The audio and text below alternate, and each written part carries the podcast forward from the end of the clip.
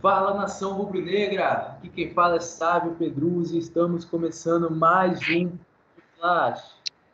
E dessa vez vamos falar um pouquinho mais sobre, sobre o nosso melhor dia de nossas vidas. A Libertadores 2019, o bicampeonato, mais um título para a coleção que está lá na Gávea. Provavelmente entre nós aqui, a maioria da, da gente que escuta os podcasts, foi o melhor dia como flamenguista, melhor dia como, sei lá, como tudo, um dos melhores dias da vida. 38 anos depois, o Flamengo é campeão novamente da Libertadores em um jogo que foi de almanac, assim, como um dos principais filmes de cinema do mundo aí. O roteiro melhor que esse, acho que nenhum flamenguista teria. Fala, Valtinho, como você tá? Fala, nação. Pô, felicidade total poder falar do grande dia eu vou contar para meus filhos, para os meus netos, se Deus permitir que eu os conheça, é, que foi o grande meu grande dia como torcedor de futebol, como amante de um clube acima do futebol.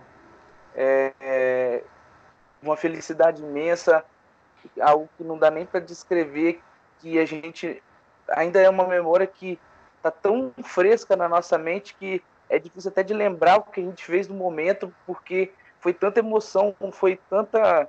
Uma, foi uma explosão tão grande de, de, de tudo, um momento de extravasar total de todos os anos de sofrimento, de espera, de, de angústia, de eliminações, vergonhas e, e tudo mais que a gente aguentou para ter esse momento da forma mais épica que nem o, o, o, o grande escritor, o cara mais, mais é, apaixonado um cara mais dramático, flamenguista mais dramático poderia desenhar o final que teve essa, esse dia maravilhoso, essa competição maravilhosa que foi a conquista da Libertadores 2019. Eu, eu fico com uma frase que eu iria falar na, uma das últimas coisas desse podcast, mas vai ser uma das primeiras, que foi Pablo Mari. É, recentemente, na entrevista, ele disse: Quando marcamos o primeiro gol, escutamos a torcida animada, celebrando o empate. Depois do segundo, praticamente ninguém cantou. Eu fiquei em choque. As pessoas não conseguiam cantar, as pessoas só choravam. Isso é basicamente o que acho que 80, 90% dos flamenguistas viveram assim. O primeiro gol você comemorou, pulou, vibrou. No segundo veio aquele, aquela onda de alívio, aquele ufa, ganhamos. Isso pelo menos para mim foi é, é basicamente o que o Pablo Marinho falou. Com certeza, eu nem lembro muito da hora. A jogada do primeiro gol, tudo, eu lembro muito bem de se desenvolver, porque você tá tenso. E, e o segundo gol sai na, ainda na emoção do primeiro. E foi um, uma festa tão grande, um, um grito tão grande que estava entalado na nossa garganta que a gente, a gente ficou em choque praticamente. A gente não tinha nem como comemorar, porque a gente estava. Era um estado puro de, de êxtase indescritível. E agora, felicidade maior a gente poder relembrar toda essa caminhada desse título que é, é, é não foi talvez o maior título da história do clube, mas com certeza, juntando importância e, emoção, é, é, é o, o, título mais inesquecível para toda uma geração de rubro-negros. Com certeza, e pela importância também, pela tanto tempo sem ganhar, pressão, tudo em cima, realmente ficou marcado. Mas nada, tudo terminou muito bem, porém não começou de uma forma muito, muito estranha. O Flamengo se classificou no grupo com com LDU, Penharol e San José, sendo que Flamengo, LDU e Penharol terminaram o, a primeira fase com 10 pontos cada A diferença foi no saldo de gols. O Flamengo foi para Penharol, foi para o Uruguai jogar contra o Penharol com um empate, ok. Porém, a forma que, que tudo se desenrolou nessa primeira fase foi algo bem. A gente achava que realmente iria acontecer mais um desastre, né? Começou muito bem, começou na vitória lá em São José, lá na, na Bolívia, na altitude de 3.700 metros, 1 a 0 contra o São José, gol dele, Gabigol. É, foi uma partida que você se deve se lembrar bem, aconteceu numa terça-feira de carnaval, ainda todo mundo meio que se recuperando é, ali naquela ressaca do carnaval que essa, essa terça-feira sempre representa, é, e e o Flamengo já estava lá, a gente já estava acompanhando o Flamengo lá na altitude da Bolívia, um lugar muito difícil de jogar, um campo ruim. Eu me lembro muito bem desse jogo. O Diego Alves fez uma partida espetacular, espetacular mesmo. porque o Flamengo não conseguia se encontrar. É, foi até engraçado que depois dessa partida que surgiu, é, já, já tinha sido ventilada pelo antigo treinador do Flamengo, né, o Abel Braga, mas que Bruno Henrique e Arrascaeta não podiam jogar juntos porque ele escala o Arrascaeta na ponta direita nesse jogo, o Arrascaeta não corresponde, como a gente mesmo sabe que ele não, não corresponde bem jogando é, pelo lado direito, é, e nessa partida ele não vai bem, e o Flamengo como um todo não, não joga não joga um bom futebol, é, até pela, além, é claro, o time não, não tinha nem perto da, da qualidade, da, da refino do treinamento que tem hoje com o Mister, mas é, também pela situação adversa, jogar na, na altitude daquela não tem nem como você cobrar um bom futebol. Você pode esperar a vitória e ela veio com o gol do Gabigol, é um gol salvador e, e que representou a primeira vitória do Flamengo, é uma vitória em estreia do Flamengo depois de muitos anos em Libertadores. O Flamengo sempre tinha a tradição de estrear mal na Libertadores, estrear com derrota ou com empate, sobretudo fora de casa. É, quando, quando era fora de casa, se não me engano, acho que nunca tinha ganhado fora de casa, é, numa estreia de Libertadores, e ganhou na Bolívia, numa altitude de 3.800 metros, para contra o São José. Isso aí. E, e nesse jogo, o Diego Alves foi eleito melhor em campo, foi o man, man of the match do jogo. E realmente, foi absurda aquela atuação dele. Fomos para o segundo jogo, Maracanã lotado, Flamengo e LDU, 3 a 1 Flamengo. De Everton Ribeiro, Gabigol e Uribe. Saudade do Uribe. Flamengo fez uma partida razoável, tranquila, mas Voltamos à nossa primeira, à peça-chave da nossa primeira, primeira fase, Diego Alves. Jogo empatado, ele conseguiu pegar um pênalti do, do camisa número 5, não me recordo o nome dele. Foi a partir daí que o time cresceu e conseguiu a, a vitória que acabou sendo tranquila, apesar do pênalti, quando o jogo ainda estava empatado. E no final tomamos o gol dele, Christian Borja. É, a lei do ex é sempre sempre contando aqui é, é, do Flamengo, né? Quem, quem bateu o pênalti, se não me engano, foi o, o, o Intriago, né? Que é o, o, jogador que bateu o pênalti, se não me engano, da, da, da LDU. O Diego Alves pegou. É, no segundo tempo, a lei do ex acabou se ocorrendo. O Christian Borja, um dos piores jogadores que já passou pelo Flamengo.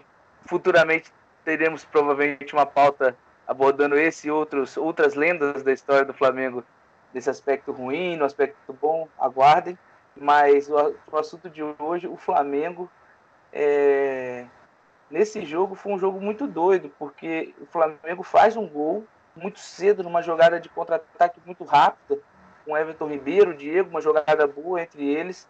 E Flamengo tem aquela característica que nos irritava muito de outras épocas e com Abel ficava muito claro que era o time fazer um gol e recuar e dava campo para o adversário, tanto é que com esse campo o LDU foi, teve esse pênalti, Diego Alves fez um papel muito importante e no segundo tempo que veio mais o alívio, né, saindo o gol do, do, do, do Gabigol, é, por volta dos 20, 23, 24 minutos do, do segundo tempo, e já no fim, e já no fim do jogo, quando o jogo estava mais morno, o Uribe entrou, o primeiro toque dele na bola ele marca um gol, né? Uma jogada, um gol bem de centroavante. O Uribe que essa foi uma das últimas partidas dele pro Flamengo, se não me engano, esse foi o último gol que ele fez pro Flamengo. E depois ele, o Flamengo conseguiu vender ele pro Santos e, e foi lá pro Santos, não fez nada. O Flamengo também não fez muita coisa, mas o Flamengo fez pelo menos alguns golzinhos, mas não deixou nenhuma saudade. E no final teve esse, essa lei do ex do Christian Borja, possante Christian Borja. É, aí continuando, todo, aí falando, dessa vez vai ser tranquilo. O Flamengo vai passar bem, grupo acessível e tal. Vem Flamengo e Penharol em casa, 1 a 0 gol, 1 a 0 Penharol, gol de Viatri. Ou seja, volta tudo, volta todos os nossos traumas, todas as nossas vergonhas.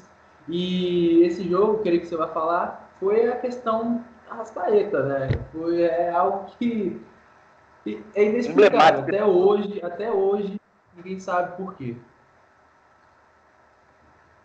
É, você também pode se alongar nesse jogo. Esse jogo foi o jogo com a cara, foi o selo Abel Braga falta de qualidade na passagem dele pelo Flamengo e o selo Flamengo Banana é, de qualidade é, nesse jogo ficou bem, bem claro.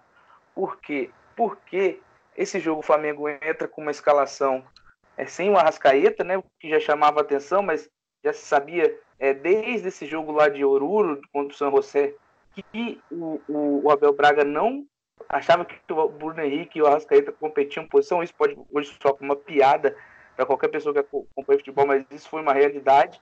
E eu lembro na época alguns rubro-negros compraram essa ideia, algumas pessoas compraram essa ideia, caíram nessa, nessa ladainha aí. E, e o jogo foi um jogo muito tenso, um jogo por causa de Libertadores. Eles catimbaram, o time do Penharol não, tem, não tinha a menor qualidade. Tanto não tinha que meses depois o time do Penharol tomou de 4 a 0 para o Fluminense em casa, é, pela Copa Sul-Americana, se eu não me engano, o mesmo time. E, e, e, o Flamengo não conseguiu produzir absolutamente nada nesse jogo. Foi um jogo muito ruim de se assistir. O Gabigol, numa, uma das partidas, das, se não me engano, para mim foi a pior partida dele com a camisa do Flamengo. Muito nervoso, não conseguia desenvolver uma jogada. É, muito sozinho na frente, muito irritado, caindo na provocação. Tanto é que ele comete uma falta na qual ele é expulso. E aí o treinador do, do Penarol pensou assim, que foi lá para não perder, pensou, opa, aqui dá pra gente ganhar o jogo. Foi lá, colocou o centroavante Altão, que é o Viatri, né? Colocou o, o Altão lá que conseguiu dar uma testada na bola e fazer um gol já no, no, na parte final da partida e selar a vitória da, da, do Penharol, já que o Flamengo não tinha forças para reagir, nem um futebol para reagir, e mesmo com esse resultado adverso, é, em casa, o nosso é, estimado ex-treinador, Abel Braga, não colocou o Arrascaeta, é, cometendo talvez um dos maiores crimes ao futebol e ao patrimônio do clube que havia gastado é, um valor altíssimo por esse jogador, um jogador extremamente decisivo, e ele não foi nem é, cogitado a entrada, né? Eu, se não me engano, ele nem aqueceu, nem foi para aquecimento para entrar, nem para flertar. Nada, nada. O cara ficou sentado ali no banco, é, morreu com, com, como se diz no, no, no, baralho, morreu com um ás na mão, com um trunfo na mão, e não usou o trunfo dele, que era o Rascaeta. Não, exatamente. E foi ali que, que realmente tudo entrou em ebulição, né? Que o Flamengo não. Tudo tava, dando, tava estranho, nada dava certo e tal. Foi aquela célebre frase que time de índio, meu Deus, o que era aquilo? Que não, isso ele alegava, né, que não podia colocar, tinha que ter os seus volantes, volantes. Bom, graças a Deus chegou Jesus, mas isso é sendo nos próximos capítulos. É, a partir de então, próxima partida, Flamengo 6 a 1 contra o San José. Você vê o placar fala, tranquilizou o Abel. Também não, porque fizemos 1 a 0 logo depois com um a mais o Flamengo conseguiu tomar um empate no Maracanã com mais de 60 mil pessoas. Isso se contar para alguém é algo muito absurdo. Um time que mal sabe tocar uma bola, não sabe jogar bola. O Flamengo conseguiu tomar um empate com um a mais. É, é algo inacreditável, assim. Foi ali que realmente é, viu que não teria futuro o Abel ali. É, essa partida também foi uma partida que o Flamengo vence, o resultado mascara, mas a torcida não engolia o futebol que o time praticava e que o seu treinador é, é, impunha, impunha a forma como o Flamengo era, era treinado, a, a torcida não aceitava pela atitude. O 6 a 1 acabou saindo pela naturalidade da falta de qualidade do São José, que é pior do que muitos times que jogam o Campeonato Carioca. O time do São José era. Era um time horroroso, horroroso. Como você disse, não, os jogadores não tinham capacidade de trocar passes era, era algo é, é, é, surreal a hora que saiu aquele empate. E, e, e, é e, foi um típico lance de Flamengo na Libertadores, o empate, que é uma jogada toda estranha que vai se desenvolvendo do time do San José. E, e acabou que o Carlos Salcedo acabou marcando o gol aos 19 minutos, o centroavante da equipe do, do San José. Depois, só, só para ressaltar aqui, o sabe, falar quem fez os gols, Diego abriu o placar muito cedo no jogo, né? O Everton Ribeiro marcou depois, aos 31 minutos, é, fazendo, fazendo a virada. O primeiro tempo vira 2 a 1 muitas vaias da torcida. No segundo tempo, que o Flamengo acaba deslanchando com o gol do, do Rascaeta, um belo gol, diga-se de passagem. Depois, no finalzinho do jogo, o Flamengo faz três gols em coisa de oito minutos. Numa jogada, o Everton Ribeiro marca mais um, o Vitinho entra, estava naquela péssima fase com o Abel, o Vitinho, aí deixaram ele bater um pênalti, saiu para o Flamengo, e no final do jogo parar, possante Pará, que era titular com o Abel. Tudo bem, não tinha outras opções melhores, também era o Rodinei. É, o Pará fez um, cruzamento, a bola desviou no, no zagueiro da equipe do da equipe do, do, do São José e acabou entrando, entrando na verdade, no, no volante, camisa 23, é, o Gutierrez, e acabou entrando e sacramentando essa vitória do Flamengo. Esse, o jogador foi expulso do, do, do São José aos 4 minutos. Já estava 1 a 0 quando o cara foi expulso. Então, assim, é, é, foi um jogo que, apesar do placar elástico, assustou muito a gente, muito mesmo. É, com certeza, que toda aquela tranquilidade foi embora, porque a gente ia decidir dois jogos fora de casa e o empate bastava, mas a gente conhecia o Flamengo, a gente, o medo sempre rondou ali. Fomos para o Equador enfrentar a LDU na altitude, fizemos 1 a 0 com o Bruno Henrique e falamos, agora vai. Mais uma vez. E quem aparece novamente? Pará. Ele dando condição, uma, um chutão para frente, a bola para na frente do Diego Alves e os caras empatam o jogo no segundo tempo, vem o 2 a 1 E aí é crise no Flamengo, pânico total, vamos para o Uruguai decidir. É, esse jogo foi um jogo muito estranho, né? Esse gol, o primeiro gol feito pelo centroavante, o, Anangonó, que faz o gol. É, no finalzinho, eu lembro muito bem, foi no finalzinho do, do primeiro tempo. Eles não estavam nem muito no jogo, assim, o Flamengo não criava muito, mas não corria tantos riscos, porque o time do, da LDU tinha dificuldades. Esse gol, além de ter sido um gol numa falha bizonha do, do Pará de, de posicionamento, de falta de concentração, isso não é nem a falta de qualidade técnica a gente já sabe que o Pará é um jogador limitadíssimo, mas é uma falta de concentração, de até de compromisso. Ali naquele momento, a bola bate, acaba amortecendo no campo até de uma forma meio estranha, e só para o centroavante deles é, é, é, marcar. Aí no segundo tempo, o Flamengo fica encolhido, jogando pelo empate, como fazem os times brasileiros de forma erradíssima, é, jogando pelo empate fora de casa contra um time que não é nada disso que é esse time da LDU. É um time até meio não lembra nem de perto aquela LDU campeã da Libertadores de anos atrás, é, apenas por causa da, da altitude, 2.800 metros que tem na cidade de Quito, é, o Flamengo fica atrás esperando e o gol sai, tendo um lance esquisito, pode se considerar um pouco falha do Diego Alves, o lance que, se eu não me engano, ele estava machucado, ele teve que continuar no jogo machucado, ele pediu para continuar essa partida, e, e o Flamengo volta para casa sem os três pontos, que é, sem os três pontos, sem nenhum ponto. E numa situação de, de risco já no grupo, tendo uma partida em casa e uma fora para poder decidir sua vida na Libertadores.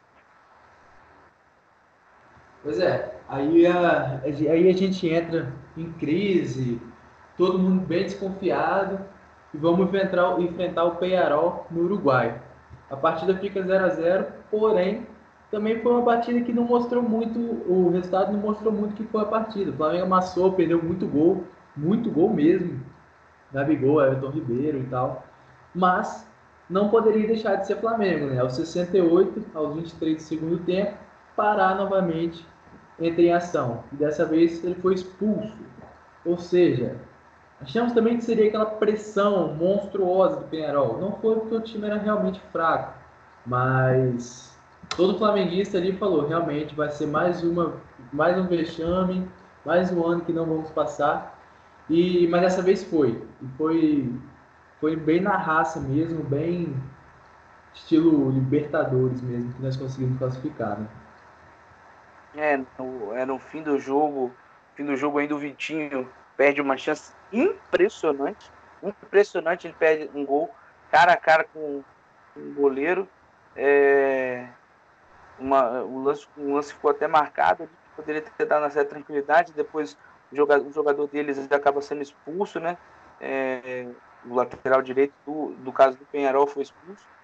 Isso aqui, isso já no, no último lance do jogo, ele já estava no desespero. É, uma coisa, foi um jogo que o Flamengo incrivelmente jogou bem no primeiro tempo, até em, em termos de postura de jogo, foi, claro, não tinha é, foi muito mais na base do vamos que vamos e de dar uma resposta à torcida muito mais é, é, na base da, da, da, raça, que nesse jogo não faltou, porém faltou tranquilidade, experiência e, e, e o Flamengo passou, passou por tom dobrado, é, tomando chutes e perigos do interminável Cebola Rodrigues, Christian Rodrigues, é, ameaçando a meta do Flamengo, que era o único jogador que criava alguma coisa na equipe nos cruzamentos pro, pro Lucas Viato, que era o centroavante do, do Penharão na partida, que já havia feito um gol no Maracanã contra a gente na, na nossa derrota em casa. Mas sim, perigo mesmo, quase não levaram. O Diego Alves quase fez nenhuma defesa, não foi muito exigido. Então a gente, ali a gente conseguiu dar aquela relaxada e falar: bom, agora vamos para um outro campeonato. E realmente ali mudou tudo. Mudou o treinador, saiu Abel Braga depois de, um, de uma vitória, né? Contra o Atlético Paranaense, 3 a 2 no final do Rodrigo Caio pelo Brasileirão. É, ele pede para sair, entre aspas, mas não, não ia aguentando o cargo, pelo que foi toda a passagem dele, infelizmente não dá mais. E chegou Jesus. Podemos dizer que chegou Jesus e agora é Flamengo antes de Jesus e Flamengo depois de Jesus. Porém, o Flamengo depois de Jesus começou de uma forma meio, podemos dizer, trapalhões, com aquela derrota inesquecível para o Emelec lá no Equador, onde foi meio um jogo meio estranho. Ele tentou colocar o Rafinha de meia. É, Diego também sofreu aquela lesão na época bem grave.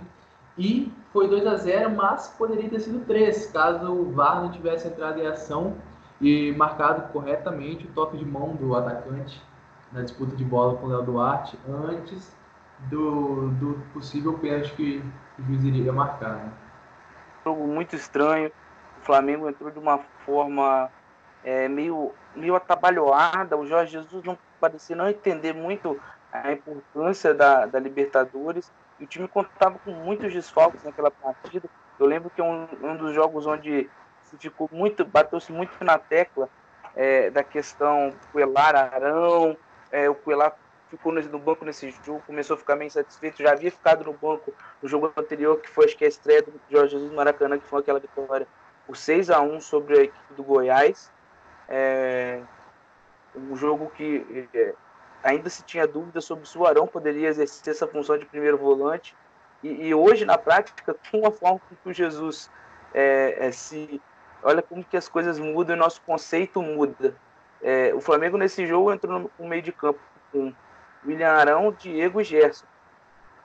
Naquela época ainda, antes com Abel, até com o Fera, que comandou o Flamengo por alguns jogos uh, no ano passado, eh, você poderia pensar, ah, uma escalação normal de meio de campo, meio de campo com três meses, um jogador até que não é primeiro volante, que seria o Arão, que não fazia essa função, dois meses, no caso do Gerson e o Diego. Hoje esses jogadores seriam um meio de campo com três volantes. Não estou querendo dizer que seriam um meio de campo que não dê para jogar. Em certas situações pode até ser que ocorra, como até já ocorreu. Porém, uhum. é, é engraçado você ver como a visão de futebol mudou totalmente é, de um treinador para o outro. É, essa escalação, hoje, na época a gente achou até que era um pouco ofensivo que, o, que ele usou fora de casa. Hoje, ele é uma escalação vista para a gente até de forma defensiva, né? Por parte do, parte do Jorge Jesus. E foi um jogo que foi um jogo muito mal, não conseguiu se encontrar. O único que se destacou um pouco, o Gabriel, foi uma boa partida do Gabriel e que ele conseguiu dar uma ou outra finalização, foi a única coisa que o Flamengo fez, e de resto ele deu, dominou a partida, é, ele deu, não, perdão, o Emelec, é, muito nas bolas esticadas por Angulo, que é um jogador perigoso, tinha um meio de campo ali o Queiroz, que, se não me engano, foi até quem fez a falta no Diego, né, esse foi Queiroz, esse foi Quinones, que fez a falta no Diego e quebrou a perna do Diego, e muitos jogadores rápidos, o, o Cabezas, e o Guerreiro espetado ali nas pontas, muita velocidade, jogo de transição de, de, bola de bola quebrada na frente. O lateral direito deles também, o, o, o Romário Caicedo, né? Que fez o segundo gol. É, uma cagada. É, numa jogada muito esquisita de desvio que mata o Diego Alves. Enfim, e, e o goleiro deles, quando foi acionado, é um goleiro que pega bem, que é esse Dreher, que ele sempre, ele há muitos anos está na LDU, já foi uma pedra no nosso sapato outras épocas, já porque ele é um bom goleiro. Não sei nem se ele é tão bom assim, mas contra o Flamengo ele é ótimo. Isso é, isso é a coisa que chama atenção.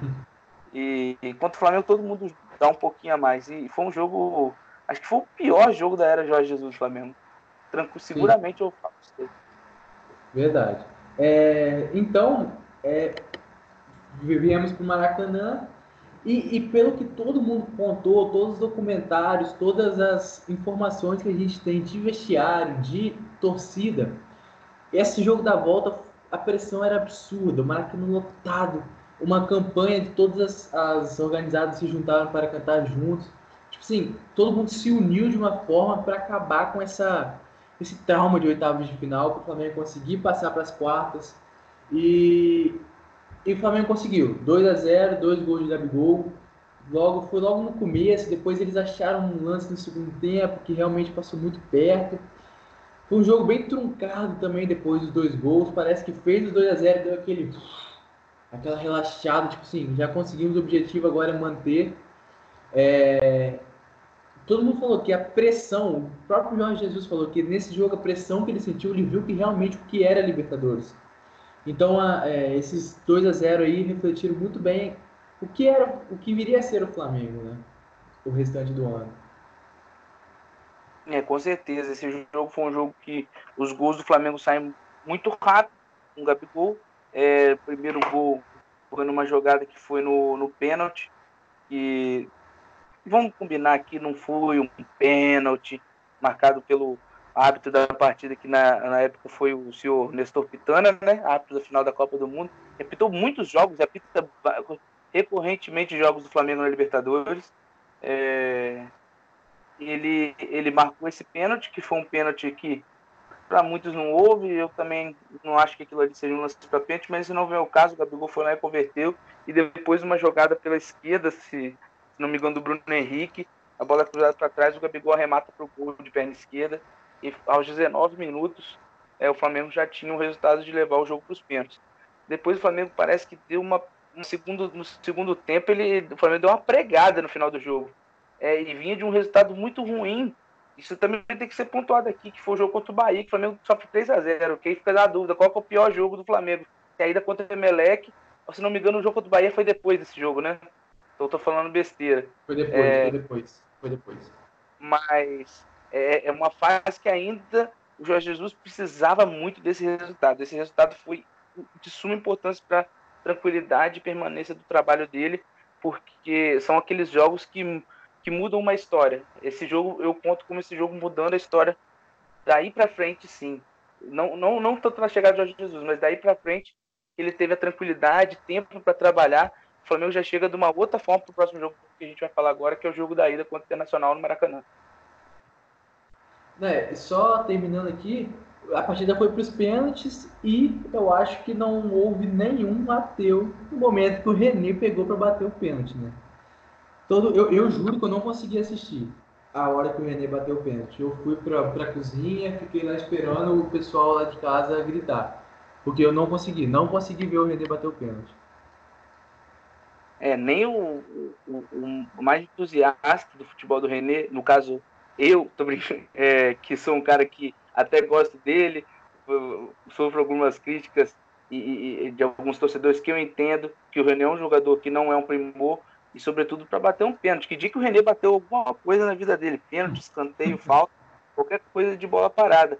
E veio muito filme, não do não nosso, mas lembrou o Egídio anos antes no Palmeiras, que ele praticamente sacramentou o fim da passagem dele no Palmeiras quando ele perde um pênalti contra o Barcelona de Guayaquil é, na Libertadores de 2017. É, é, poderia ter sido sacramentado Sim. o fim da passagem do, do, do René pelo Flamengo.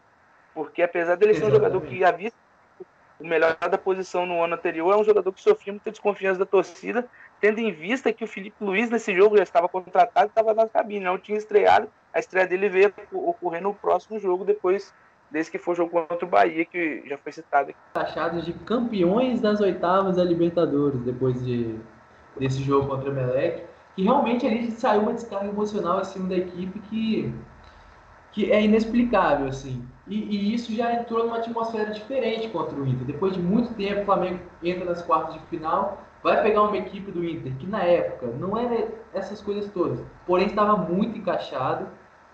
E o Flamengo consegue fazer um 2 a 0 no segundo tempo, com o Bruno Henrique, dois gols, né? Que ali a gente vê que tinha algo diferente acontecendo. Que 2019 iria ser um ano diferente Jesus já tinha dado um resultado em campo, a gente já tinha visto o Flamengo melhor, e aquela vitória contra o Inter ali, todo mundo sentiu que dava, principalmente pelo chaveamento que ia vir pela frente ali. É, o, ali o Flamenguista sentiu que dava, o Flamengo já era líder do Campeonato Brasileiro, já tinha conseguido a remontada que levou a gente o título com recorde de pontos, a campanha maravilhosa é, do Campeonato Brasileiro de 2019, que é, Flamengo, esse jogo domina amplamente internacional, amplamente.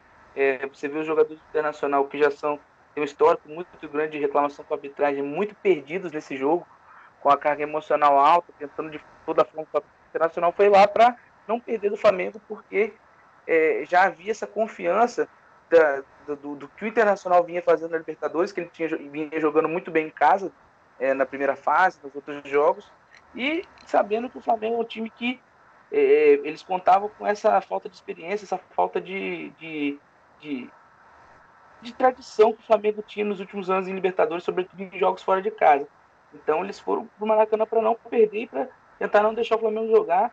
Porém, o Flamengo demora até fazer o gol pelo volume de jogo que tinha, mas faz um, faz logo o segundo. É, logo depois da entrada do Gerson. O Gerson não foi titular nesse jogo. Ele, ele meio que foi poupado, né? Porque ele vinha de uma carga muito grande de jogos. É, o Flamengo entra nesse campo com, com, só com o Coelari, com o e o Ilharão, lembrando os tempos de Abel, e o Flamengo não tem encaixe. Você viu uma distância entre o meio de campo e o ataque. Os dois até terminam o jogo, o Coelho e o Ilharão, mas o, o, Jorge Jesus saca, se não me engano, o Arrascaeta é, e para botar o Gerson. E isso aí muda totalmente a partida. Muda totalmente a partida porque, porque eu, logo, isso logo no início do segundo tempo, porque o Gerson dá outro dinamismo.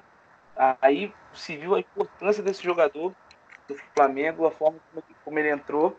E, e daí para frente, aí o Bruno Henrique marca aqueles dois gols e foi muito importante para a nossa caminhada na Libertadores, essa vitória construída no segundo tempo da partida contra o Internacional. É, exatamente. E antes da partida era, era muito igual na casa de apostas, os 50-50 mesmo, todo mundo falando, não tinha favorito.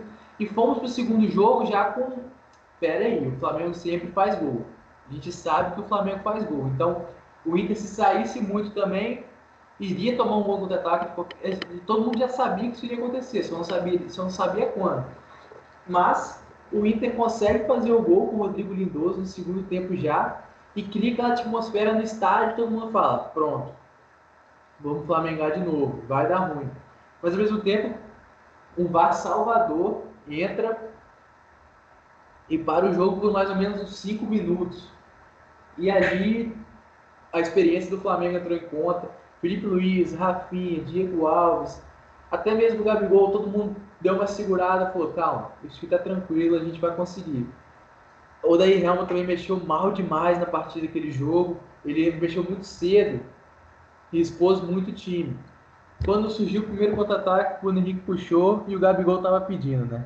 E o Gabigol pedindo, não tem jeito pedindo, Gabigol tá pedindo, Gabigol tá pedindo, tocou pro Gabigol, bateu! Ah, sim. É um jogo que ficou marcado pelo primeiro tempo excelente do Flamengo, que o Flamengo perde um caminhão de gols, sobretudo o Gabigol, perde um caminhão de gols.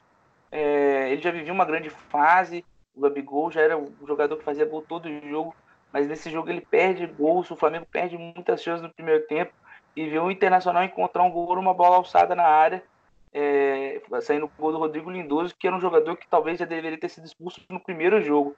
Tamanha quantidade de reclamações e, de, e a violência com que ele jogou nessa partida, batendo muito, e você viu os jogadores do Internacional muito pilhados.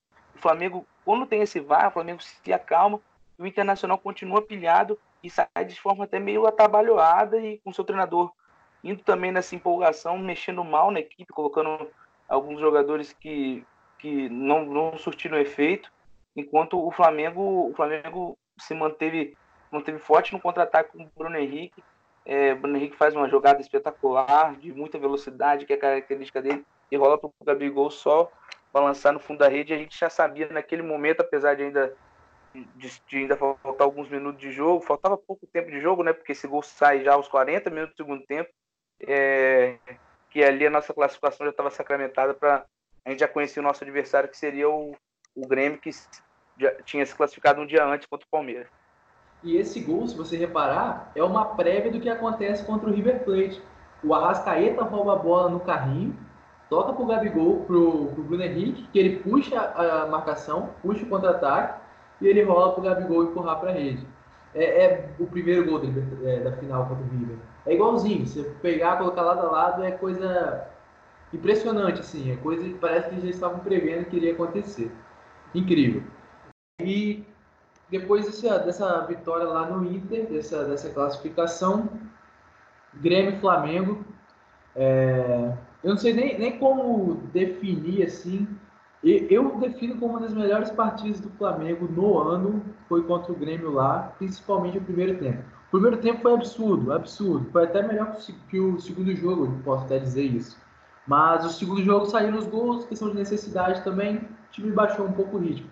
Mas o primeiro tempo na arena do Grêmio, tendo o jogo sendo 50-50, pela fama de copeiro do Grêmio, é, o Flamengo novo nessa, nessa área, 34 anos depois, o time volta à semifinal. Então, tudo novo e o Flamengo vai e faz aquilo. Tipo assim, absurdo. Um absurdo mesmo que foi aquele jogo. Flamengo empatou, gols de Bruno Henrique abriu o placar e o PP fez o segundo.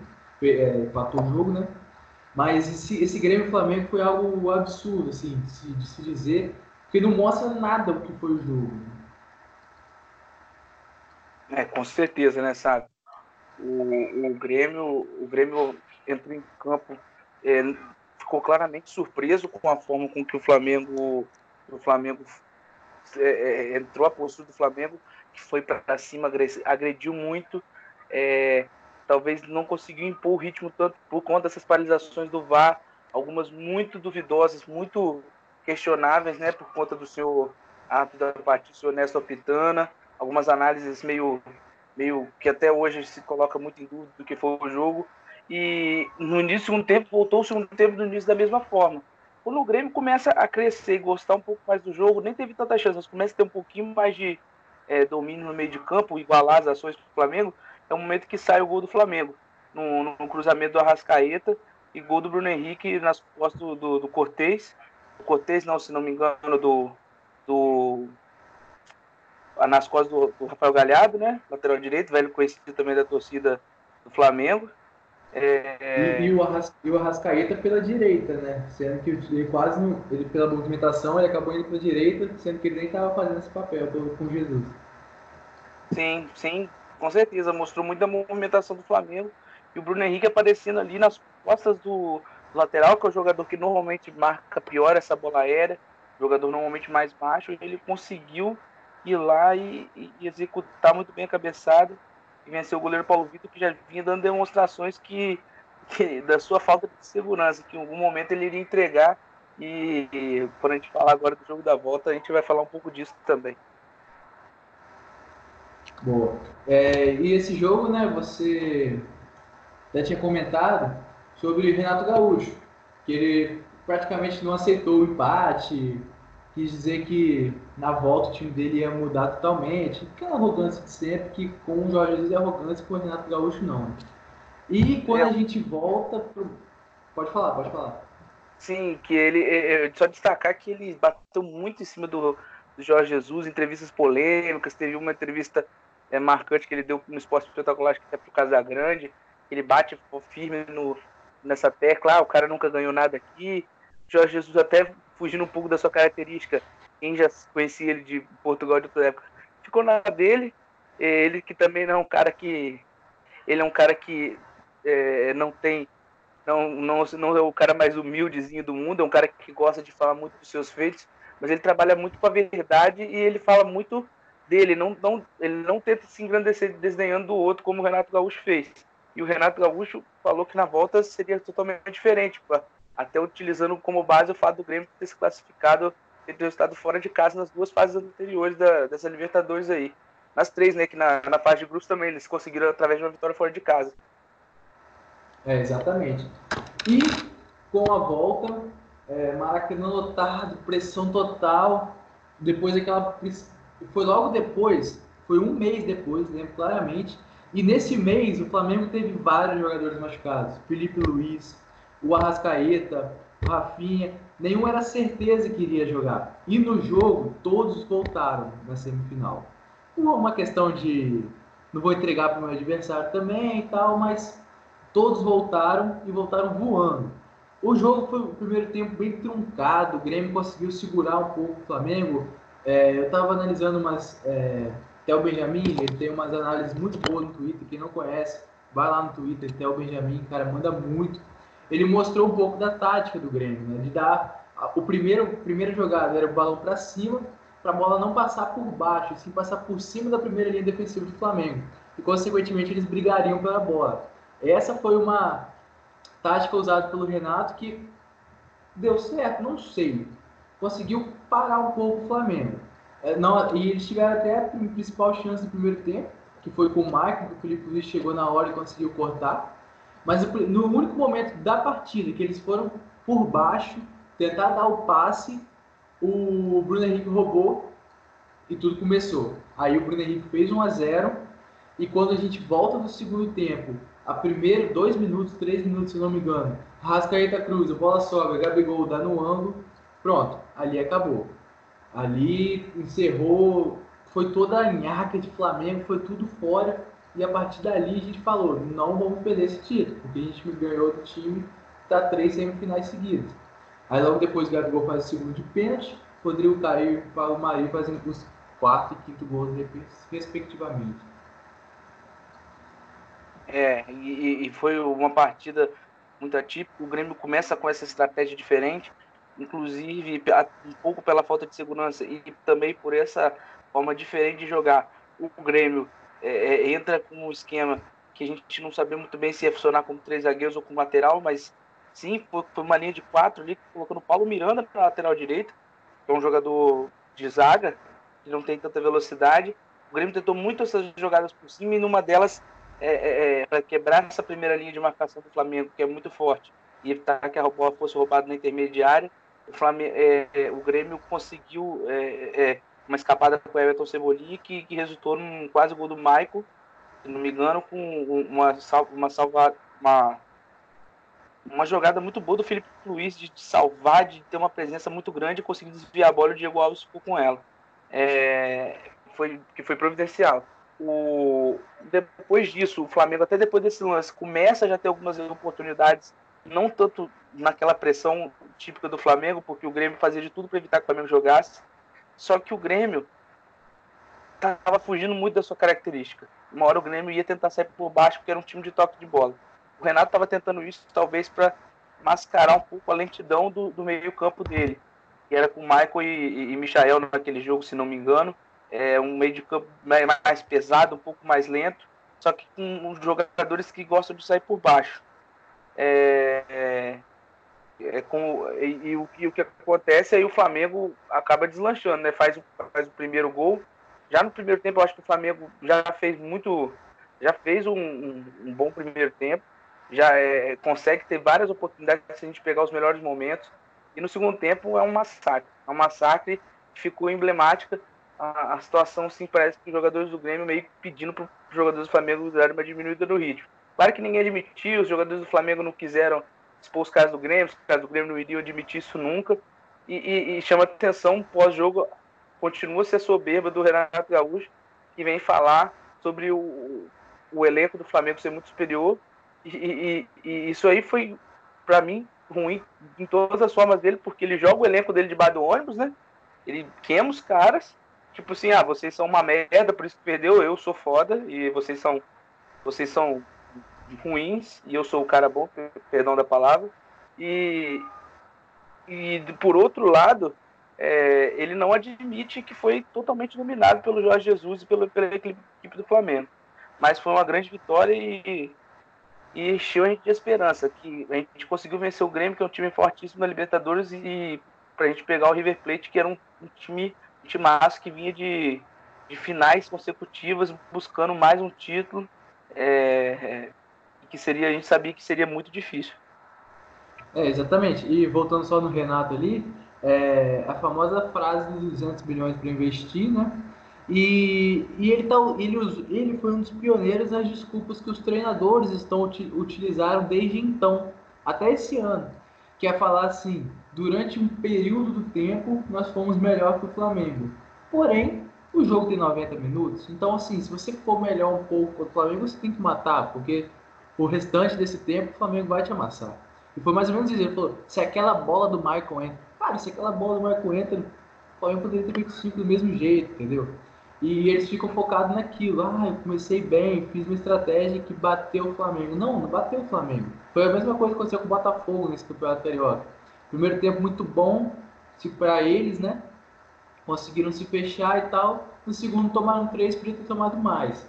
E aí no, no, no na, durante a TV coletivo, Jesus até abordou isso. Fez um bom primeiro tempo, mas o jogo tem 90 minutos. Isso, isso é realmente importante de se, de se pontuar. E Final de Libertadores, jogo único. Vai dar certo, não vai dar. Jogo marcado para Santiago no dia, se não me engano, uma semana antes do que foi a final.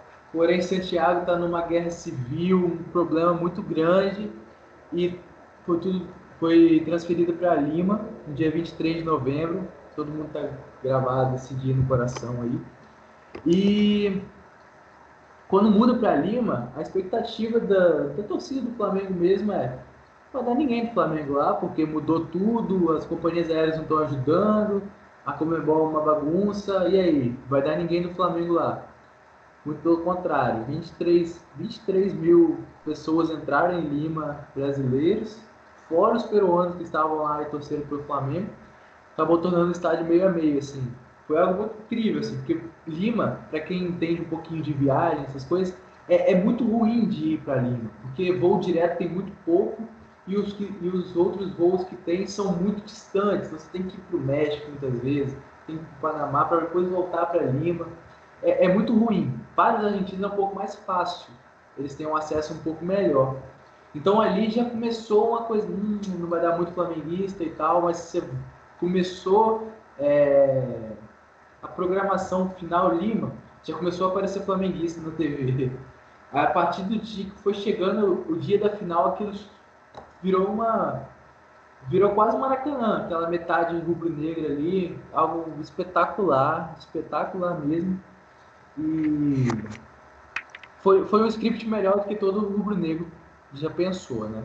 Sabe, é, falando um pouco do jogo agora, é, claro, toda essa emoção, brasileiro saindo de todas as partes, alguns muitos sem ingresso, é, só para ir lá ver o Flamengo está perto é, nesse momento. Falando do jogo, o jogo começa de uma forma muito tensa.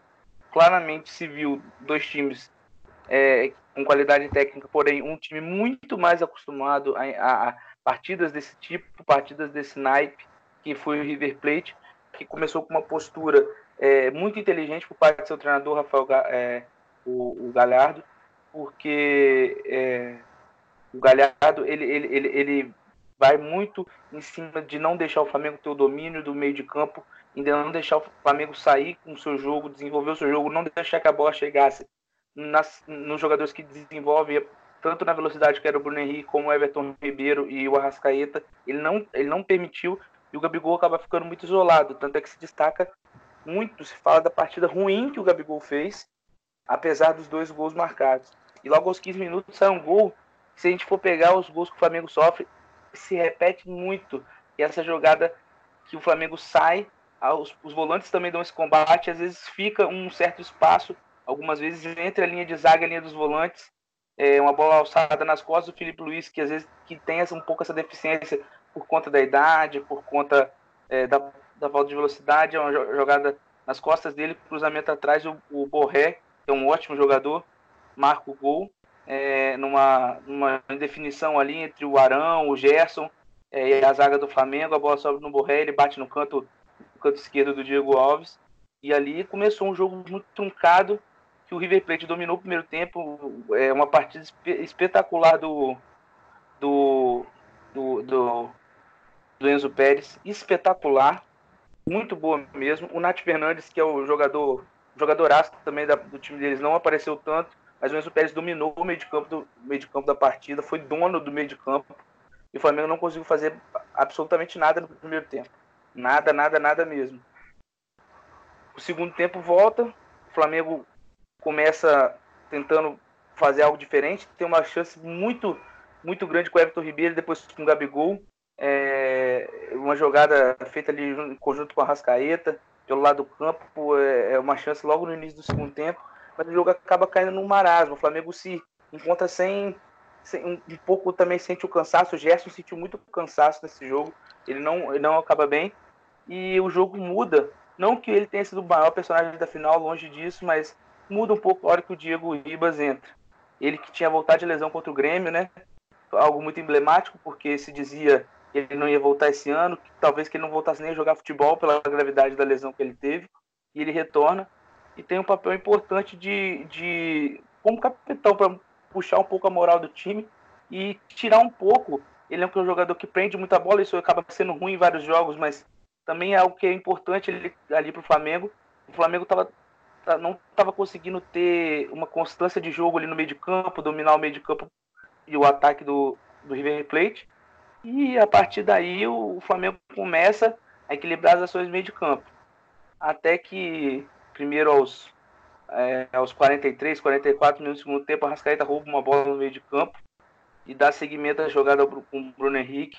O Bruno Henrique tem um, uma sacada muito boa que não é de forçar aquela bola no Vitinho, tá aparentemente livre do outro lado, nem no Gabigol. Ele espera, faz o drible para trás conduz um pouco a bola e na hora que o bote que o lateral dá, ele deixa, o cara deixa o Arrascaeta livre para fazer infiltração, ele toca no Arrascaeta, uma linda enfiada de bola, o Arrascaeta rola pro meio da área para o Gabigol só completar para as redes. Um belo gol que, como você disse, já havia saído. Um gol muito parecido na, nas quartas finais contra o Internacional. Um gol também marcado pelo Gabigol. Mas ressalta muito o Bruno Henrique. Uma fala até do, do Riquelme, que o Riquelme, que é um jogador muito cerebral, que um jogador que usava muito mais o cérebro do que a velocidade, ele falou que teria cruzado aquela bola. O Bruno Henrique dribla para trás e, e, e toca. Aquilo foi uma jogada de um jogador genial. E o Riquelme é um dos maiores jogadores da, da, da história da, da, Libertadores, né? Um dos maiores artilheiros, vários títulos com Boca e fez esse elogio para o Bruno Henrique na hora da transmissão. Isso é algo legal de destacar. E depois o River se perde no jogo, porque uma bola perdida pelo Lucas Prato, vale a pena ressaltar, o Gaspar entra muito mal, muito mal mesmo no jogo. É, ele, ele faz uma jogada que foge as características dele, ele está na intermediária, conduzindo uma bola, insiste na jogada quando ele perde para o Rascaeta. E o segundo gol sai num, numa infelicidade do Pinola, né? Famoso Pinola, hoje adorado pelo torcedor do Flamengo, mas que dominou o Gabigol, tinha feito fazer uma partidaça num, num chute meio, num chutão do Diego, a gente pode dizer, não foi tanto um lançamento, uma tentativa de conexão e é aquelas coisas que são do destino. O Pinola que não falhou hora nenhuma, falha. E a bola só pro Gabigol numa, finalização que é difícil se a gente for parar pra ver. Precisa ter muito sangue frio e o Gabigol foi o cara. Fez o que se espera no centroavante. Não fez um grande jogo, mas foi lá e foi decisivo, extremamente decisivo. E nos deu essa conquista. Olha a virada, Gabriel! Incrível!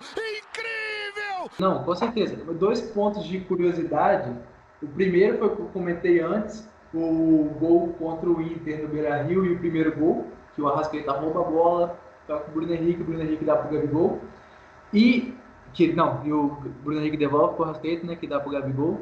E a segunda, que muita gente fala do Pinola, mas eu senti que o Martins quarto ele erra muito mais do que o Pinola nesse caso. Ele vai para uma cobertura que não tem que ir na cobertura. Ou seja, a bola acabou ficando a feição do Gabigol por erro de posicionamento do Martins quarto. Observe esse lance novamente. É, é, é, algo que a gente nunca, nunca foi, não foi discutido. É, eu estava eu tava em viagem ao Chile e, o, e a Fox Sports lá é uma Fox Sports é, Latinoamérica, né? Então é Argentina, Chile, Colômbia, então eles abordam tudo. E no dia que eu estava Fox Sports Rádio, estava em entrevista com o Martins Quarto, ele fala, eu não consegui dormir é, uma semana inteira porque eu também errei eu, eu errei meu posicionamento. Então, assim, é, é, de ficar de olho, assim, que pouca gente falou do Martins Quarto, mas ele também erra. Ele corre junto do Pinola, né? Ele corre na direção do Pinola, realmente. É, o Pinola, a falha do Pinola corre porque o zagueiro ele tem que rebater aquela bola com mais firmeza. Se, ele, se o Martins Quarto tá na posição, o Martins Quarto ainda ficaria numa posição meio ruim de ter que dominar aquela bola para tirar, mas ele poderia ter dado um chutão, tirado de qualquer forma se ele tivesse. Ele ele, eles correm errado e você vê nesse lance, esse lance fica muito explícito, talvez a descompensação emocional que o gol do Flamengo na equipe do River Plate. eles caminhavam, de certa Exatamente. forma, muita tranquilidade para o título, porque o Flamengo havia ameaçado ele no segundo tempo, mas mais na parte inicial. É, ali o, o, o River já estava até mais tranquilo, tanto é que se, se houvesse alguma possibilidade, o, o, o, Galhardo não teria tirado o Borré, que era o principal jogador do time. Nem o. Não sei se ele tirou o Borré. Acho que ele tirou o Borré e o Matias Soares. Ele troca o seu ataque inteiro é, é, no, fim, no fim do jogo. É, já já considerando. Também. E o Nath, Nath Fernandes, ele tira três jogadores muito importantes. E. Sim. O, o, o Benzo Pérez dá uma pregada também no segundo tempo ali. É, foi nesse momento que o Diego entra bem e, e, e, você tem toda a razão sobre essa questão do Martins Quarta aí, ele falha mesmo.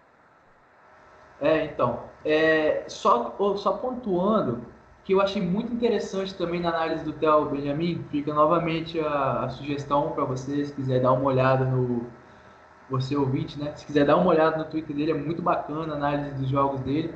Ele, ele colocou essa partida como um script de cinema, realmente um script de cinema. A primeira parte é a apresentação, onde você conhece os personagens, conhece as coisas e tal, de um filme. E foi mais ou menos o que aconteceu. 15 minutos de estudo, o River mordendo, mordendo muito o Flamengo, o Flamengo não conseguia é, respirar, não conseguia trocar passes. Não à toa, o Flamengo teve menos de 70% de efetividade nos passes. Além disso, o River estava testando os lançamentos por trás das áreas do Flamengo, já que a zaga defende muito alta, foram nove tentativas em 15 minutos. Tipo assim, coisa que tem time que faz um, um primeiro tempo todo. O River fez em 15 minutos. Aí logo depois entra mais ou menos no problema. É onde que o vilão ele dá as cartas da primeira, primeira aparição dele no filme. E foi ali que saiu o gol do, do River Plate. Onde o Aaron Gerson era uma bobeira. Então ele deu muito, teve muita tensão. O, o Flamengo sentiu o gol. É, então e o River do jeito que ele queria. Fazia muita falta, parava o jogo, o jogo estava picotado. Então, assim, o Flamengo não conseguiu jogar, o Flamengo não conseguiu se impor naquele momento. Então, ali, é... aí a gente vai para o intervalo, volta mais ou menos 10, 15 minutos e a gente entra no clímax, que é mais ou menos a, a, a virada que a gente fala. Né? São três partes importantes. O River cansou, isso é fato, ninguém aguenta jogar igual de jogar no primeiro tempo com aquela pressão, com aquela marcação. Sempre tinha dois, três ali marcando um ou outro. O Flamengo se espalhou no campo, com a entrada do Vitinho, com a entrada do Diego. Então, consequentemente, o River se espalhou em campo. Consequentemente, o River teve que correr mais. Então, o River estava muito cansado, o River estava desgastado. Como você falou, o Enzo Pérez pregou. Claro, o Flamengo abriu. E quem estava segurando o Enzo Pérez era o Everton Ribeiro.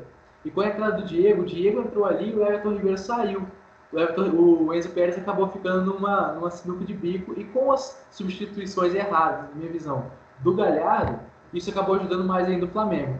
E o terceiro ponto desse clímax foi a torcida do Flamengo. Todo mundo também nos documentários, todo mundo nas apresentações fala que a partir dos 25, 30 minutos a torcida falou: é agora é com a gente, vamos colocar esse time, vamos, vamos ser campeões. E ali começou. Começou algo diferente, que todo mundo falava. Ali o Flamengo cresceu. Então, com o Diego em campo o, e o time mais passado, a gente conseguiu achar o primeiro gol naquela jogada do, do Rascaeta, Bruno Henrique e Gabigol. E aí faz o gol, e aí que entra a parte final do filme, que o mocinho se, se ele aparece, ele mostra para que, que serve, que ele, que ele existe. Ele faz o segundo, o Gabigol faz o segundo gol, daquela forma que a gente nunca vai esquecer. E assim, o Flamengo faz o primeiro gol, desculpa, e vai igual um leão para cima do time. O Flamengo, quando faz o primeiro gol, ele é insaciável, ele realmente roda a faca. E a partir do momento que fez o primeiro, o Everton Ribeiro até fala com, com o Diego Alves: a gente vai fazer o segundo porque eles estão cansados. E dito feito, o Gabigol faz o segundo, e aí a gente pode dizer que a gente terminou com um final feliz. É realmente um roteiro de filme, assim. É, com certeza, né? E o destaque da torcida muito grande que começou a cantar de uma forma impressionante, dominando o estádio. É, isso aí, inclusive, para o River, eles já são um pouco motivo de chacota, a torcida chamada de milionários, né? É, vista como uma torcida um pouco mais fria do, em relação às outras torcidas argentinas, que são muito participativas, né? Às vezes até demais. E, e Eles foram, a torcida deles ficou atônita e uma, uma hora o River ainda ganhando, o Galhardo, você vê que teve uma hora que ele chamou a torcida do River, que, e, e, e parecia que, pô, para ele, do jeito assim, pô, parece que os caras que estão ganhando o jogo estão sendo campeão e não a gente, e, e acho que ali o time tirou, tirou forças de onde não tinha e pôde conduzir essa vitória. Com, é, com o dedo do, do, do Jesus, mudando bem o time, e o Galhardo, que havia escalado, preparado tão bem o seu time para o jogo, acabou, acabou pecando nas substituições e, e pagou caro, porque contra esse time, voltando um pouco que você falou do Renato, contra o Flamengo você tem que jogar bem os 90 minutos.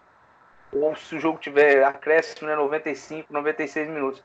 Porque se você jogar, faltar dois minutos de atenção, você perde o jogo. É, você vê isso no, em jogos do Campeonato Brasileiro, campeonatos estaduais, nesse, Libertadores. Nesse né? caso, e perdeu o campeonato. Né? Perdeu um campeonato. Perdeu um campeonato e, e, e mostrou, pela força de reação que esse time tem, assim, a força, e enterrou de vez qualquer história de, de. Agora falando um pouco da parte nossa de torcedor, qualquer história de cheirinho, de modo banana, de time banana. Esse jogo foi o sepultamento, né? De, e foi marcar e marcou o maior final de semana da história do clube, que foi a conquista do, da Libertadores e a conquista do Brasileiro, sem precisar jogar, é, que, foi, que aconteceu com uma derrota que o Palmeiras teve em casa para o Grêmio. É, nesse, nesse, mesmo final de semana, o Flamengo comemora os dois títulos principais é, que, que, uma equipe pode ganhar, no, uma equipe brasileira pode ganhar num ano.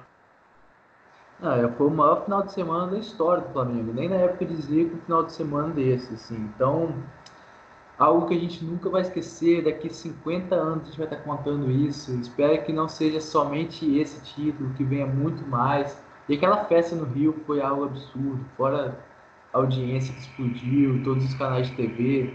Foi, é, é algo que o Brasil precisava, vamos dizer assim. O Brasil precisava do Flamengo de volta. E o Flamengo está de volta. Agora ninguém segura mais, não. É o que o Calil disse antigamente, né? Se o Flamengo se acertar financeiramente, já era. É, o Flamengo tem essa força gigante e eu acho que isso aí foi um bem. Agora, analisando fora do clubismo, claro, a gente é flamenguista, é, já dando as minhas considerações finais, é, é toda emoção que foi esse título, né? É, é, e, e, como isso foi bom para o futebol brasileiro, isso é um legado. É, isso serve para que a gente tenha um pouco menos de rancor, um pouco menos de raiva os outros clubes do Flamengo, de achar que está sendo beneficiado. O Flamengo já participou anos atrás também, quando, por exemplo, o São Paulo era um time dominante e os times não copiavam, não tentavam fazer igual. Hoje a gente vê isso acontecendo de novo. É, o Flamengo hoje é exemplo do futebol brasileiro e caminha para ser exemplo do futebol mundial, de poder é, brigar de igual para igual, como foi no jogo final do Liverpool, de poder brigar de igual para igual. Claro, não temos o mesmo poderio econômico de equipes europeias, mas de poder brigar jogando futebol, não se acovardando, não fugindo da característica do futebol brasileiro, principalmente desse clube, que é o ataque. O Flamengo nunca vai entrar no jogo. Outros times fazem isso, normalmente a torcida aceita. O Flamengo nunca pode entrar no jogo para perder, sobretudo dentro do seu estádio, para entrar para não perder, dentro, de, dentro do seu estádio. E, e, esse time resgatou esse espírito, essa característica, e foi assim, tinha que ser desse, dessa forma. O Flamengo só consegue ser campeão desse jeito, sendo o Flamengo, não tentando emular, imitar ninguém, sendo o Flamengo. O Flamengo começa o ano tentando, só para encerrar, tentando imitar o Palmeiras, com, com o Filipão pegando o Abel Braga, e termina sendo campeão da forma mais Flamengo possível. Com o Jorge Jesus, um futebol ofensivo, um futebol vistoso, que marca uma, mais uma geração. O Flamengo, quando ganha, não só ganha, marca a geração, como foi Zico. E essa vai ser a geração do Jorge Jesus, do Gabigol, do Bruno Henrique, do Arrascaeta, Felipe Luiz, Rafinha e de tantos outros. Boa. Isso aí, não, concordo. E se não mudaram, e se assim, é, o futebol brasileiro realmente, como está tentando caminhar para essa mudança, para se tornar um time mais excessivo, essas coisas assim, eu vou ficar duplamente satisfeito, porque, primeiro, por ser flamenguista, o Flamengo está essa regra, trazer de volta um jogo bonito para o Brasil, e a segunda, que não, foi, não conseguiram fazer isso nem depois de 7 a 1 Ou seja, o Flamengo vem revolucionando o futebol mesmo depois da maior tragédia da história do, do futebol brasileiro.